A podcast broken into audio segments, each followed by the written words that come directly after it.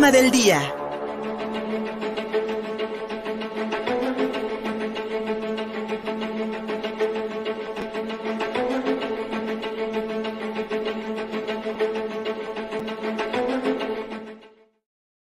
después del impacto del huracán Otis, las imágenes de la destrucción en el puerto de Acapulco y en todo el estado de Guerrero siguen impactando a México y al mundo entero.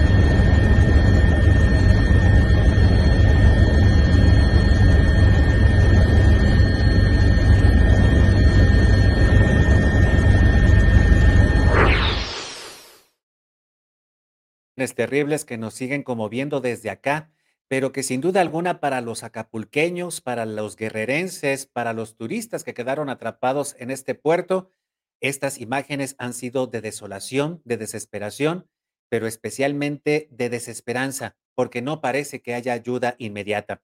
Por ello, le agradecemos mucho a Olivia Ortiz, corresponsal de Contigo Puebla en el estado de Guerrero, quien se trasladó desde la ciudad de Chilpancingo a este puerto para que pues nos cuentes, Olivia, qué es lo que has visto en estas últimas horas, de acuerdo con las imágenes que ustedes nos han podido compartir. Pues no hay, que, no hay más que destrucción y desolación a cada paso, en cada, en cada vuelta, en cada cuadra, y pues lamentablemente todavía no hay ayuda suficiente para los acapulqueños y todos los guerrerenses. Gracias, Olivia, por recibirnos esta llamada. Sí, muy buenas tardes. Pues bien, te informo que a más de 48 horas de que el huracán Otis impactara muy cerca de la zona turística de Acapulco, el panorama sigue siendo desolador. Hay tragedia, devastación, caos, rapiña y la urgente necesidad de víveres y de agua embotellada, pues el apoyo oficial todavía no llega y la ayuda humanitaria está llegando a cuentagotas porque pues como todos sabemos las carreteras también están destrozadas tampoco hay gasolina, hay miles de turistas varados en la zona del desastre. El saldo preliminar es de 28 muertos y tres personas desaparecidas.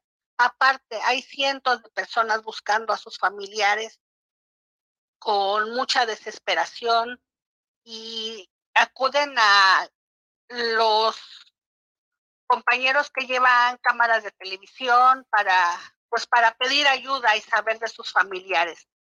Es lo que hemos podido ver en las imágenes de la televisión nacional, Olivia, de cómo se acerca la gente desesperada, llorando, con familiares enfermos, porque tal parece que no se pueden quejar con nadie. Hasta el momento, por lo menos en el, en el puerto de Acapulco, ¿cuál ha sido la participación tanto del ayuntamiento como del gobierno del estado, que supondríamos serían las primeras instancias, las primeras autoridades que tendrían el apoyo inmediato para la población, pues que ha sufrido, que ha sufrido algún percance. ¿Qué se ve en las calles? ¿Están las autoridades? Pues hay algunos comedores comunitarios, pero únicamente están instalados eh, muy pocos en la franja turística, que efectivamente es la que sufrió muchos daños, pero los daños también están en las colonias de la periferia. Hay muchas colonias con casas totalmente destrozadas Ahí no hay hoteles, ahí hay casas totalmente destrozadas, calles destrozadas, no hay cómo llegar. La gente no sabe qué hacer, está desesperada porque no sabe a quién recurrir. En el caso de acá de la franja turística sí hay protección civil, protección civil sobre todo del Estado, pero como te comento, hay las colonias y comunidades que también sufrieron severos destrozos no han llevado ni siquiera una botella de agua embotellada. hasta el momento. Y es muy triste ver en las calles la, a la gente caminando entre calles anegadas de lodo y de agua, pues en busca de comida. Y es que también las imágenes de los saqueos, Olivia, pues han impactado a todo el país y a todo el mundo. Se trata de explicar de alguna forma la reacción que la gente, especialmente del puerto de Acapulco, ha tenido ante el desastre al ir a las tiendas departamentales, pues a sacar lo que sea. No solamente pues víveres, agua, comida, sino también incluso artículos electrónicos que pues eh, tal parecería que les puede servir en algún momento hasta para venderlos de alguna forma, porque lo que se ve es desesperación, o a lo mejor es la impresión que nosotros tenemos desde acá. Pero ustedes, ¿cómo pueden explicar que están allá en Acapulco? ¿Cómo explican estos saqueos? Pues es lamentable. Los saqueos, por ejemplo, de que se lleven aparatos como televisiones y otras cosas que no son de urgencia. Pero no sé si se dan cuenta también en los mismos videos, la gente que de verdad necesita una botella de agua o robarse una bolsa de pan, llora, llora de desesperación al decir que, que no, no saben por qué están haciendo eso.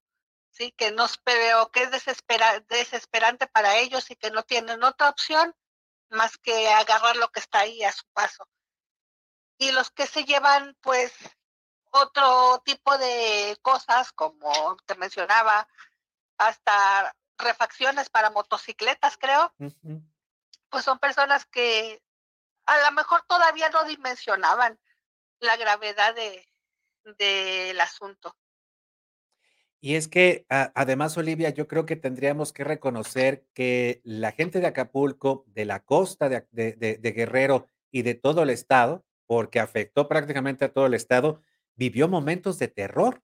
Lo que uno puede escuchar en los relatos de las personas que estuvieron en los hoteles o de los mismos acapulqueños que pues pudieron ahí resguardarse en sus viviendas, en sus precarias viviendas, son relatos de terror. Fue una fuerza impresionante la que traía Otis.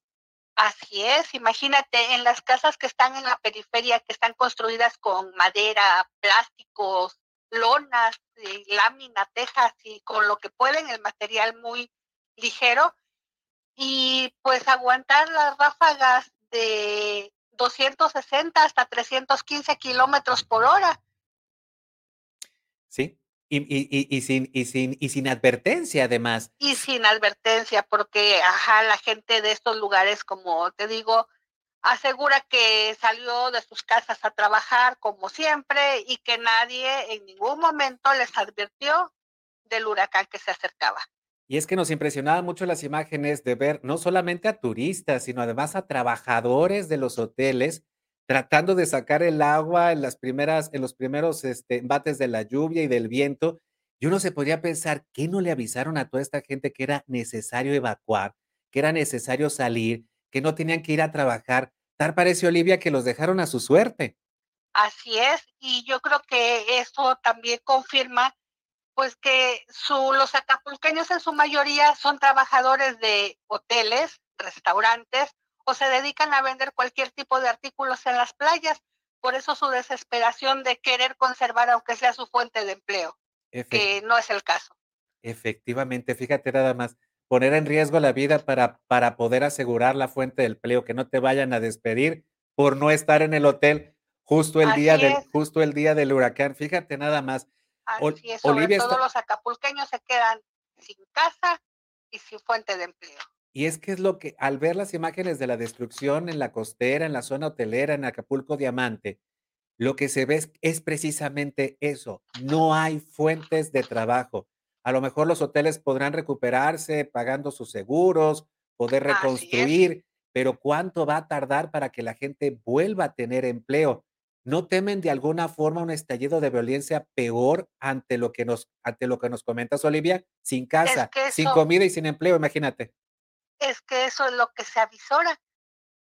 Una crisis, hay crisis total, hay caos, precisamente ese es el temor. ¿Y qué, la buena, la única buena noticia, disculpa, sí, adelante. te voy a comentar, es que la ayuda la ayuda, como siempre, la solidaridad de los mexicanos ya se ve reflejada. Bien. Ya vienen varios vehículos por carretera que pues van a apoyar a sus hermanos de Acapulco. Es ayuda de la misma sociedad, de los mismos mexicanos. Sí, efectivamente. Siempre, siempre creo yo que la sociedad mexicana ante los embates, ante la desgracia de, de otras personas, especialmente de hermanos mexicanos, hermanas mexicanas, respondemos de esa manera. ¿Y cuál es la opinión que tienen los guerrerenses y los acapulqueños en, en lo general sobre, sobre, la respuesta de sus autoridades, especialmente de la gobernadora Evelyn Salgado, quien tal parece que se apareció apenas de madrugada en Acapulco Diamante? Por ahí tenemos las imágenes de la gobernadora pues caminando precisamente con su equipo de noche en una zona pues que sabemos que es de lujo, que también está completamente dañada, y a un presidente que pues hizo toda una maroma para alcanzar Acapulco a través de la carretera y se quedó atascado y se tuvo que regresar a Palacio Nacional. ¿Qué opinión hay en Guerrero sobre la respuesta de las autoridades, Olivia? Pues la opinión casi generalizada es de inconformidad. Dice que las autoridades de los tres niveles de gobierno se han mostrado muy pasivas eh, la ayuda todavía no llega, no llega de parte de ninguno de los tres niveles de gobierno, tanto municipal, eh, a cargo de la presidenta, ay, su nombre. Ah, sí, eh, una presidenta. Avelina, Avelina López. Exactamente. Avelina López, la gobernadora Evelyn Salgado y el propio, propio presidente de la República, pues no, no hay nada, no hay nada de parte de las autoridades y eso es la inconformidad casi generalizada de todos. En este, en este momento nos dices que ya poco a poco, por lo menos lo que ustedes pudieron percibir desde el camino desde Chilpancingo hasta Acapulco, es de que ya comienza a llegar un poco de ayuda. ¿Los servicios de energía eléctrica, de agua potable, se han restablecido en algún, en algún sentido o sigue la gente sin servicios? Pues generalmente todavía continúan sin luz, sin internet, pero sí ya hay algunas zonas en donde se está restableciendo el servicio y conforme se restablece, pues se van avisorando más, este, se van visibilizando más los daños en las colonias y en las comunidades. Por ejemplo, nosotros no sabíamos nada del municipio de Coyuca de Benítez en la Costa Grande de Guerrero, que también quedó destrozado. Sí, Coyuca, tan bonito con su laguna. Por ahí alguna vez tuvimos unas bellas vacaciones en Coyuca de Benítez en una cabañita hermosa y nos paseamos delicioso por esa laguna. Es, un, es, es, es una franja de arena entre el, entre el océano y la laguna de Coyuca y, y especialmente pues zonas habitadas, o sea, son hoteles muy pequeños para pues familias que pues no quieren gastar mucho en una, en una situación pues menos, menos, de menos gasto, eh, digamos que más económica y pues lamentablemente es de donde no sabemos nada hasta el momento. Tal parece que el gobierno del estado no ha llegado a todo el estado, eh, eh, eh, Olivia. Es decir, no se sabe de la mayoría del estado cómo está. Así es, yo creo que la misma gente conforme se vayan restableciendo los servicios, pues va a ir avisando de la situación que tienen.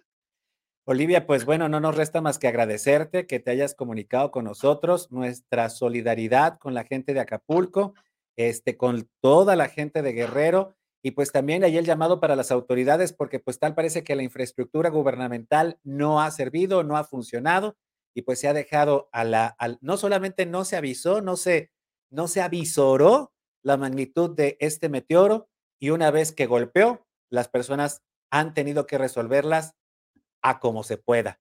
Como Así es. Casi, casi. Parece que, que están abandonados a su suerte. Así mismo. Tal parecería que nos aplicaron la misma que en la pandemia, Olivia. A rascarse con sus propias uñas. Háganle como pueda. Qué lástima. Olivia Ortiz, desde el puerto de Acapulco, te agradecemos mucho y pues te pediríamos que pudiéramos estar en contacto contigo estos días para seguir informando al público de Contigo Puebla sobre lo que está ocurriendo en Guerrero. Claro que sí, con mucho gusto estaremos informando. Muchísimas gracias, Olivia Ortiz, desde el puerto de Acapulco y la situación terrible que están sufriendo nuestros hermanos acapulqueños. Todavía no tenemos en, hasta el momento en el estado de Puebla, estoy revisando las páginas de protección civil y del mismo gobierno del estado respecto a si hay ahorita, perdón, algún centro de acopio que haya instalado el gobierno estatal. Hasta el momento no lo conocemos, pero a través de nuestras redes sociales les estaremos informando de dónde hay centros de acopio, qué llevar y cómo ayudar a la gente de Acapulco. Decíamos sobre la respuesta de las autoridades respecto al impacto de este meteoro y después de que el presidente Andrés Manuel López Obrador se quedara atascado en un jeep del ejército intentando llegar al puerto de Acapulco desde la ciudad de Chilpancingo, hoy en su mañanera respondió que no va a viajar de vuelta, que mandará a la Secretaría de Gobernación, que no va a permitir que organizaciones sociales entreguen ayuda, no va a permitir intermediarios, dice el presidente, pero además que a pesar de toda esta desgracia, 27 o 28 muertos es casi nada. No, voy a una gira este, al Estado de México, que ya tenía programada, pero estoy pendiente y ya, eh, pues todos tienen ya sus tareas. Aún siendo lamentable la pérdida de cualquier persona, eh, no fueron tantos.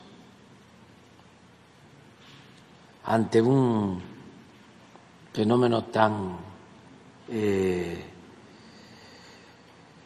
fuerte, tan impactante. 27, 28 personas fallecidas.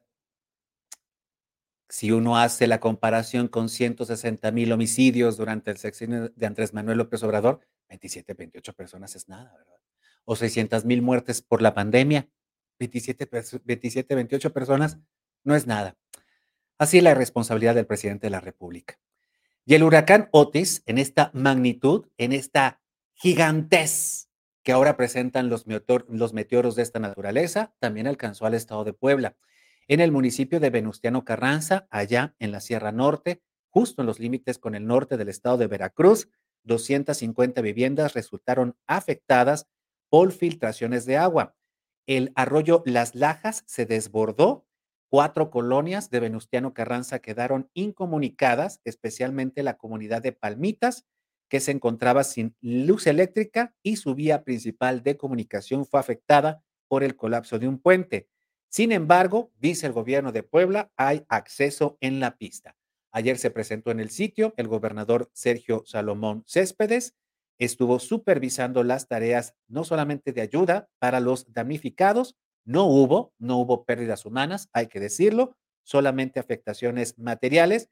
Se, se instalaron incluso también este, ya unidades de protección civil en toda la Sierra Norte para ayudar a estas 250 familias afectadas, que a final de cuentas, imagínense ustedes la cantidad de agua que cayó para que entonces se desbordara este río. Ahí tienen ustedes las imágenes, un desbordamiento importante que le llegaba a la gente pues prácticamente arriba de las rodillas.